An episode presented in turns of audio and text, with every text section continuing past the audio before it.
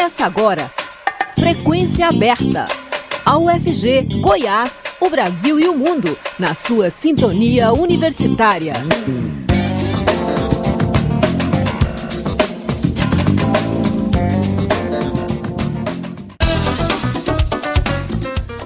Olá, boa tarde. No horário de Brasília são 5 horas. Começa agora nos 870 AM, o Frequência Aberta.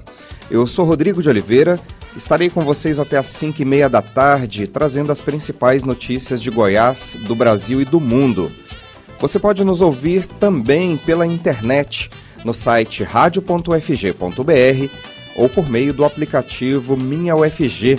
O Frequência Aberta está disponível em formato de podcast nas principais plataformas digitais. Pesquisadores da UFG desenvolveram um teste para detectar o vírus monkeypox no sangue em apenas 40 minutos. O monkeypox é o causador da varíola dos macacos, que a OMS, Organização Mundial da Saúde, decretou como emergência internacional de saúde pública. O teste LAMP, desenvolvido pelo Instituto de Química da UFG, detecta o DNA do vírus, amplificando o material genético de maneira simples, rápida e barata. É a mesma técnica utilizada anteriormente para criar teste da Covid e do Zika vírus. Da mesma forma que o teste da Covid, a solução utilizada para detectar o vírus muda de cor no caso da presença do DNA do monkeypox. O indicador fica amarelo em caso de detecção. O exame detecta o vírus logo no início dos sintomas, o que agiliza o diagnóstico. A parte boa é que o teste desenvolvido pela UFG utiliza insumos 100% nacionais. Pelos cálculos dos pesquisadores, os reagentes para um exame custam em torno de R$ 3,00. O teste foi desenvolvido pelo Laboratório de Biomicrofluídica do Instituto de Química da UFG, sob a coordenação da professora Gabriela Duarte, a partir de uma amostra enviada pelo Laboratório de Virologia Clínica e Molecular da USP, a Universidade de São Paulo. O teste foi desenvolvido em apenas três semanas e agora vai para a etapa de validação com um grande número de amostras e comparação com o teste padrão ouro, que é o PCR. Com o impacto da redução dos preços dos combustíveis e da energia elétrica, Brasil registra deflação de 0,68% em julho, segundo o IBGE, Instituto Brasileiro de Geografia e Estatística. Mas o preço da comida subiu, como mostra o jornalista Delfino Neto, que conversou sobre o IPCA com o professor de economia da UFG, Edson Roberto Vieira. Vamos ouvir.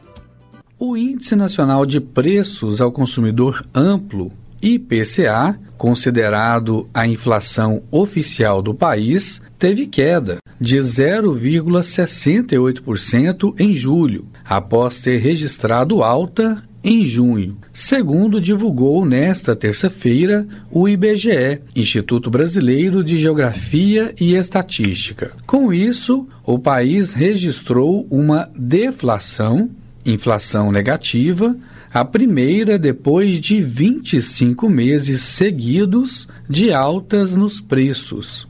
Para comentar os números, convidamos o economista e professor da Faculdade de Economia da UFG, Edson Roberto Vieira. Olá, professor, obrigado por atender a gente aqui na Rádio Universitária. Olá, Delfino. Olá, ouvintes da Rádio Universitária. Para mim é sempre um prazer estar aqui com vocês. Professor, o IBGE registrou pela primeira vez deflação no Brasil num período aí de mais de dois anos. Os preços, em média, caíram, no geral, 0,68% em julho se comparado com junho. Qual ou quais fatores levaram a essa deflação?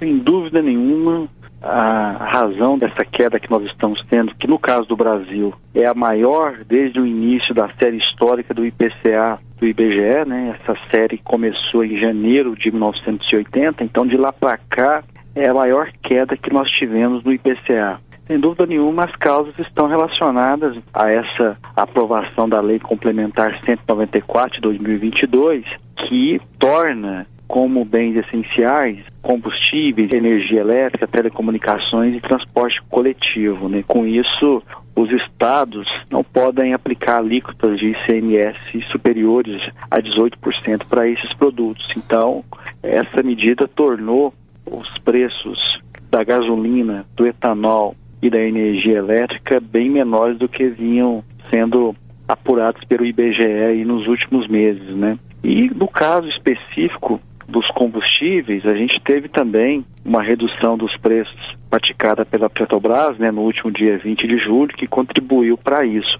Além disso, a gente tem para a energia elétrica também algumas revisões tarifárias que, que foram implementadas pela Agência Nacional de Energia Elétrica, ANEEL, que também contribuíram para as reduções que nós tivemos. Então, só para a gente deixar claro para todos, IBGE acompanha a inflação, tanto para o Brasil quanto para Goiânia, de nove grupos, né? Por exemplo, alimentação e bebidas, habitação, artigos de residência, vestuário, transportes, saúde, cuidados pessoais, despesas pessoais, educação e comunicação. E desses nove grupos, para o Brasil, apenas o grupo de habitação, que é o que abrange a energia elétrica, e o de transporte, que tem aí a, a, gasolina e o etanol, que tiveram queda. Todos os demais tiveram aumento nesse mês de julho, que está sendo divulgado agora pelo IBGE. A avaliação de um grupo de analistas de economia é que essa deflação ela é momentânea e que a alta de preços continua generalizada, porque a inflação dos alimentos, por exemplo, aumentou. O senhor acredita que essa deflação do mês de julho, ela é somente momentânea mesmo por conta desses fatores que o senhor acabou de citar, ou nós não podemos esperar deflação para os próximos meses? Olha, de fato, a gente teve aí um movimento muito forte puxado por essa Lei Complementar 194. Né? O impacto disso, só para a gente ter uma ideia, é, é tão significativo que, no caso, por exemplo, do óleo diesel, o óleo diesel que também é fornecido pela Petrobras, nós não tivemos redução do preço, pelo contrário, nós tivemos uma nova elevação do preço do óleo diesel. No caso do Brasil, essa elevação tem acontecido pelo sétimo mês consecutivo. Né? Qual é a razão disso? A razão é que o óleo diesel já tinha os impostos federais zerados, o ICMS praticado sobre esse combustível já era menor do que esse teto de 18% que foi estabelecido para gasolina e para etanol. Então, o impacto dessa lei complementar 194 sobre o óleo diesel não foi capaz de reduzir o preço do combustível, né? Como aconteceu no, caso da gasolina e do etanol e da energia elétrica. Então, de fato, essa redução é uma redução que não ocorreria se nós não tivéssemos a aplicação dessa lei complementar. Dito isso, chama atenção para a importância do óleo diesel para a formação dos custos de produção de vários outros setores, né? Empresas de serviços, empresas industriais, agropecuárias, dependem do óleo diesel, comércio, serviços, né? Porque a gente tem uma malha logística muito dependente do transporte rodoviário, então isso pode continuar pressionando os outros preços. A despeito de que na semana passada, na sexta-feira, a Petrobras anunciou uma redução do preço do óleo diesel, mas mesmo assim a gente não vai ter o mesmo impacto que foi visto no caso da gasolina e do etanol. E de fato, quando a gente olha os outros grupos acompanhados pelo IBGE, como eu mencionei, né, a gente teve aumento em todos eles, com exceção de habitação e transporte que abrangem respectivamente a energia elétrica e gasolina e etanol. Mas é importante a gente colocar, Delfino, que a gente tem o, IBGE divulga um índice de difusão da inflação, né? O que, que é isso? É um índice que afere o percentual de produtos que tiveram elevação de preço no mês. Esse índice caiu, ele caiu de 67% para 63%. Então a gente teve outros produtos que, que, tiveram redução de preço, além desses principais que eu mencionei, né? Mas a gente continua tendo bastante pressões.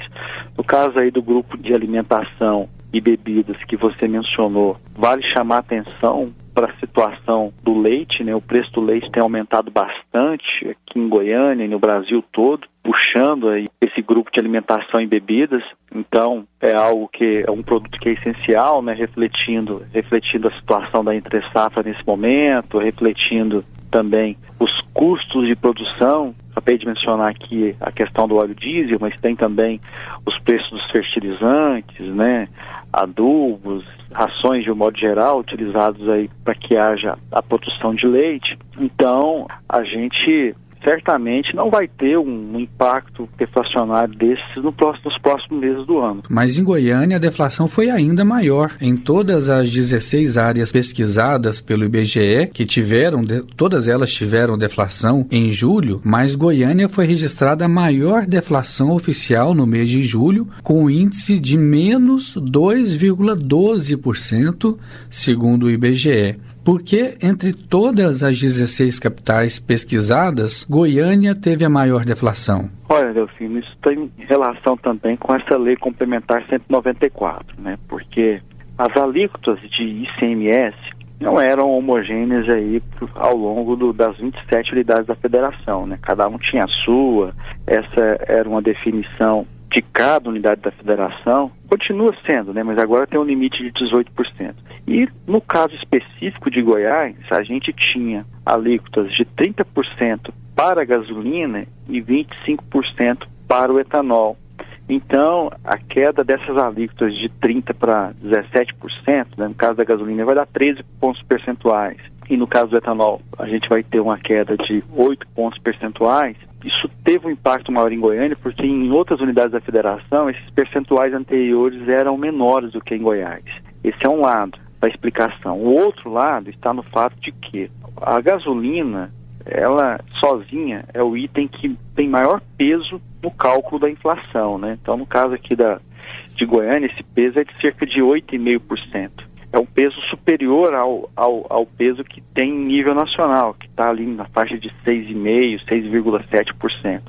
Então, quando o preço dela cai, o impacto disso sobre o índice geral é maior. A energia elétrica é o item que tem o segundo maior peso, mas aí a, a, os percentuais são semelhantes em Goiás e no, em Goiânia e no Brasil, na faixa aí de 4%. Mas então a explicação ela está no peso de cada produto, né, que em Goiânia é maior, especialmente no caso da gasolina, e na redução do ICMS, que em pontos percentuais foi maior aqui para nós, porque os percentuais as alíquotas aqui em Goiás estavam maiores do que na média nacional em termos de ICMS. O senhor explicou aí sobre a Lei Complementar 194 de 2022, que baixou o ICMS em todo o país e padronizou o ICMS, tornando é, esses serviços como serviços essenciais e o ICMS ficou em 18% em alguns locais ou 17%, dependendo da localidade, mas houve também a diminuição dos impostos em outras áreas e também os subsídios que foram dados pelo governo federal e pelo Congresso Nacional. Né? Foi uma estratégia adotada pelo governo federal, pelo Congresso Nacional, é, a formação de subsídios é, durante esse ano para segurar a inflação. Alguns subsídios do governo federal para algumas categorias, é, como auxílio caminhoneiro, auxílio taxista, o aumento do Auxílio Brasil. Esses auxílios que extrapolaram o teto de gastos, é, esses auxílios vão até o final deste ano de 2022 e a partir de 2023 eles não vão estar mais presentes. Mas é, o fato de ter furado o teto de gastos e esse rombo acontecer, isso vai dar algum problema a partir do ano que vem? Essa conta vai chegar? Essa conta de alguma maneira já chegou porque essas medidas elas sinalizam para o mercado aí um, uma preocupação menor né, com a questão fiscal, com a saúde das finanças públicas. E o mercado, a gente tem o resultado disso pelo mercado em dois índices principais. Um é o dólar, né, então o dólar continua pressionado porque a percepção de risco dos agentes do mercado aumenta e aí você pode ter dois movimentos. Ou você tem saída de capitais estrangeiros, ou a entrada desses capitais pode ser menor do que seria se, se você não tivesse aumento desse risco fiscal. Então, o preço do dólar continua pressionado, é, até essa pressão também vem do setor externo, porque a gente tem aí uma situação de elevação das taxas de juros dos principais países do mundo, mas essa elevação se soma a esse aumento da percepção de risco por conta da questão fiscal. O preço do dólar aumenta, isso faz com que vários outros preços da economia também aumentem ou continuem altos, né? E aí a gente destaca aqueles produtos que têm relação com as commodities agrícolas e minerais.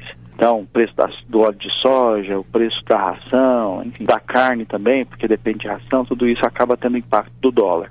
E a outra questão são as taxas de juros, né? Nós tivemos a decisão tomada pelo Comitê de Política Monetária do Banco Central, elevando a taxa Selic para 13,75%, a 12 elevação consecutiva. Essa taxa poderia estar menor se a gente tivesse um, um risco fiscal menor também, né? Na verdade, o, a coisa funciona como um cabo de guerra. A política monetária vai numa direção, buscando combater a inflação, e a política fiscal vai em outra, né? Porque quando você tem essas medidas de aumento de gastos e gastos que vão diretamente para uma parte da população, muito embora esses gastos sejam justificáveis para as pessoas que estão em situação de insegurança alimentar, esses gastos eles contribuem para elevar a demanda, enquanto que a medida do Banco Central quando eleva a taxa de juros é para reduzir a demanda, né? Mas do cômputo final o que você tem preço do dólar maior, taxa de juro maior, né? Então a conta já chegou. No ano que vem, é claro que a gente continua tendo aí necessidade de ajuste das contas públicas e tal, mas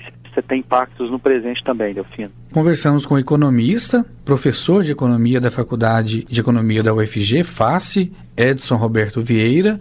Obrigado por essa participação e até a próxima. Até a próxima, Delfino, a todos os ouvintes da Rádio Universitária. A gente está sempre à disposição. O Frequência Aberta volta já. Universitária Goiânia. Música, informação e diversidade cultural. Uma emissora da UFG. Olá, eu sou Márcio Aquilissardi e convido você a ouvir Memória do Rock, um programa que chega a você por uma parceria com a Rádio Câmara. O programa relembra artistas e bandas, grandes canções, histórias e curiosidades do período clássico do rock e também resgata nomes esquecidos da fase mais marcante da música. Espero sua companhia toda semana em Memória do Rock. Todo sábado às nove da noite, com reprise na quarta às oito da noite. Uma parceria Rádio Câmara na Universitária. Jornalismo com imparcialidade. Rádio Universitária. Estamos apresentando Frequência Aberta.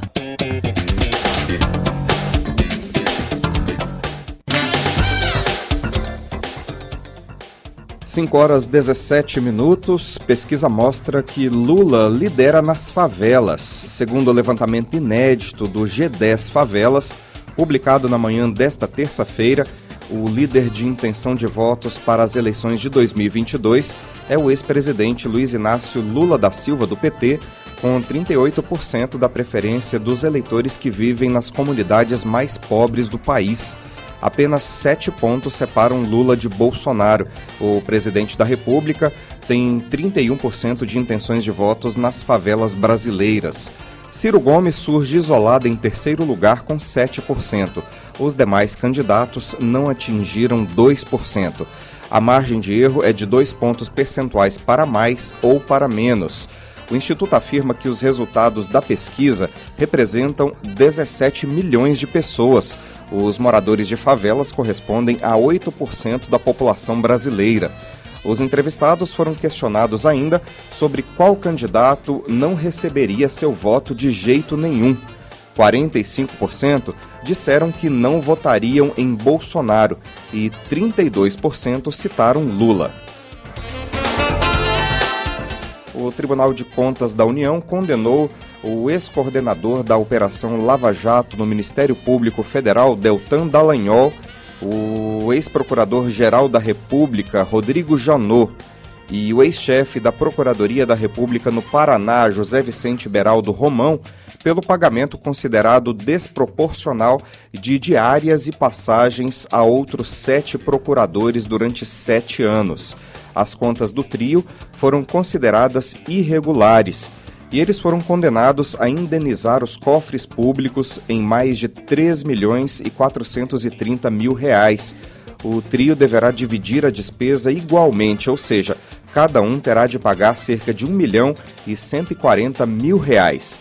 Os sete procuradores que receberam os valores tiveram suas contas aprovadas com ressalvas pelo TCU e não serão alvo de punição.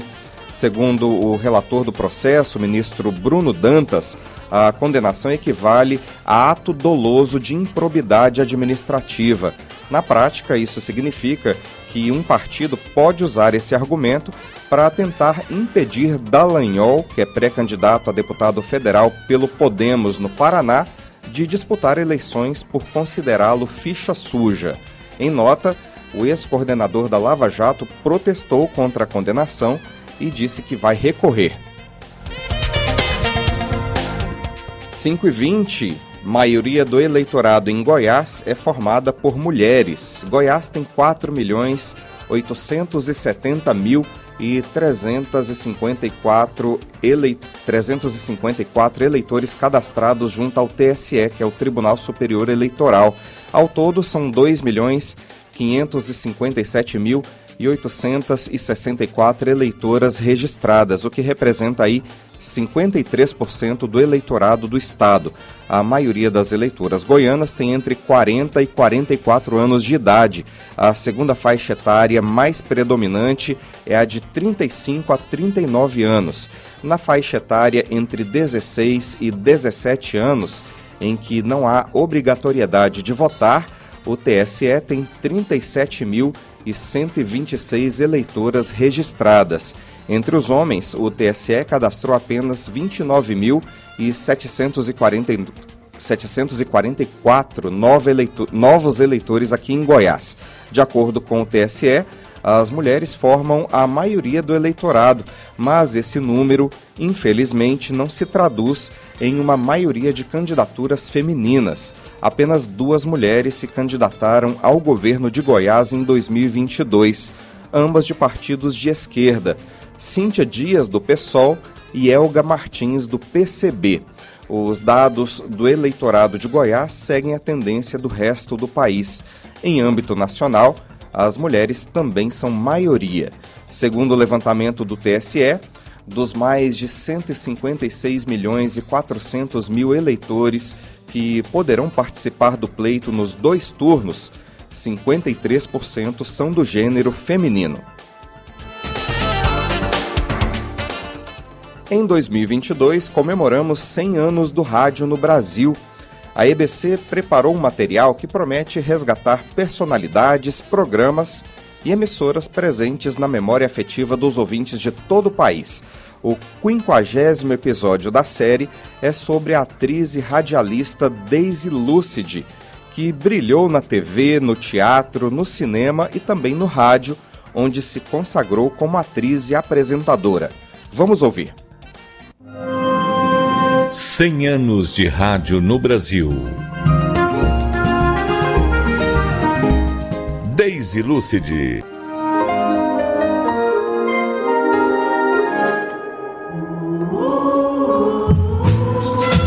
A assistente social, atriz e radialista Daisy Lucid teve uma das carreiras mais longas nas artes brasileiras. A artista brilhou na televisão, no teatro, no cinema e no rádio onde se consagrou como atriz e apresentadora. Vê,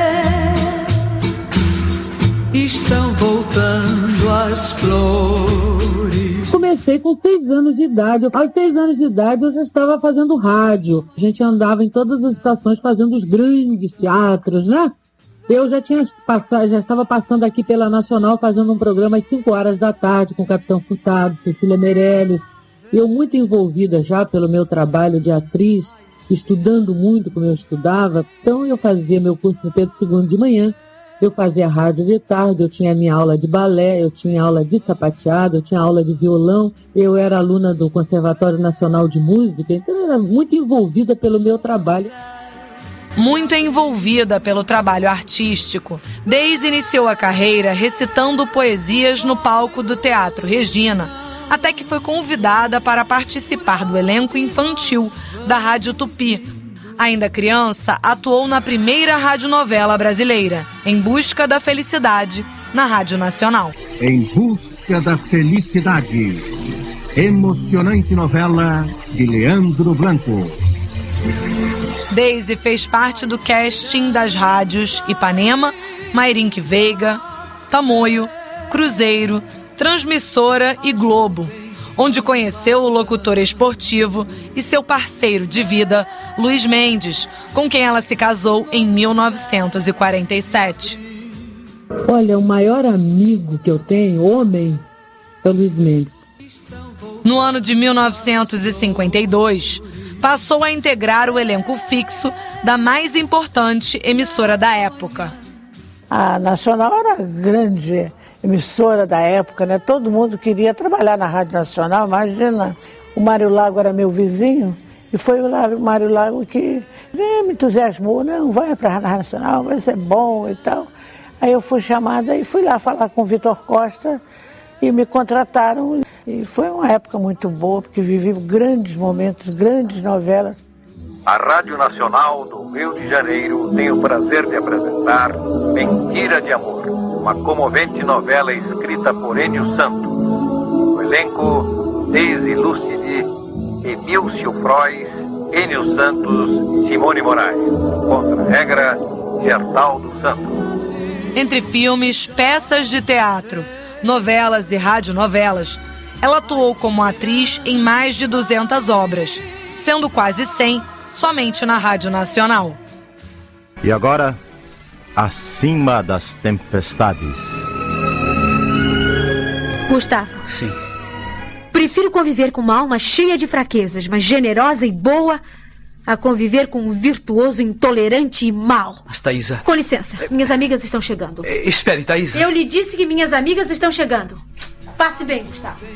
Em 1971, Daisy foi convidada a comandar um programa para a mulher, pioneiro na prestação de serviço, o Alô Daisy, que ficou no ar por 46 anos. Alô Daisy!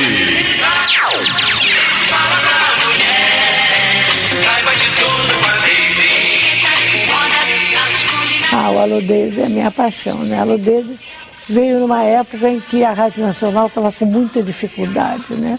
Não havia mais programas, os programas estavam acabando todos. Então começamos a procurar o que, que se podia fazer para manter a estação em pé.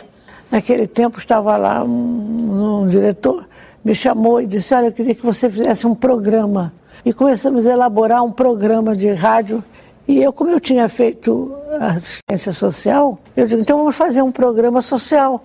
Vamos fazer um programa que, que mexa com o público, que dê a ele emprego, que, que divida com ele alguma coisa e tal. Vamos fazer já um, um serviço social no rádio que não existia na época. Alô, Daisy, alô, Daisy. Com o microfone na mão, Daisy Lucid ajudou muitos ouvintes fazendo denúncias, cobrando autoridades, conseguindo empregos e doações. Eu gosto de fazer isso. Foi uma coisa que eu sempre quis e sempre fiz na minha vida. Com a ajuda de vocês, porque eu também não faço nada sozinha. Se eu não tivesse essa massa inteira escutando e acreditando em mim, eu não faria nada, hein? Daisy Lucid se despediu dos microfones em 2018, após quase 80 anos de carreira. Durante sua trajetória, interpretou inúmeros personagens em diversas emissoras de rádio e televisão do país.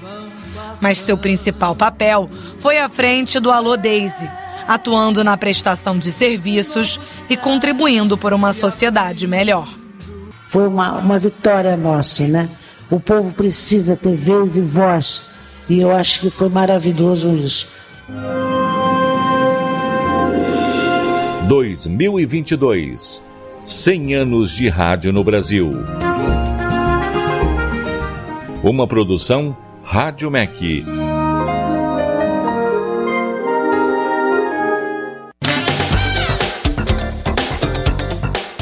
São 5 horas e 29 minutos. O Frequência Aberta vai ficando por aqui.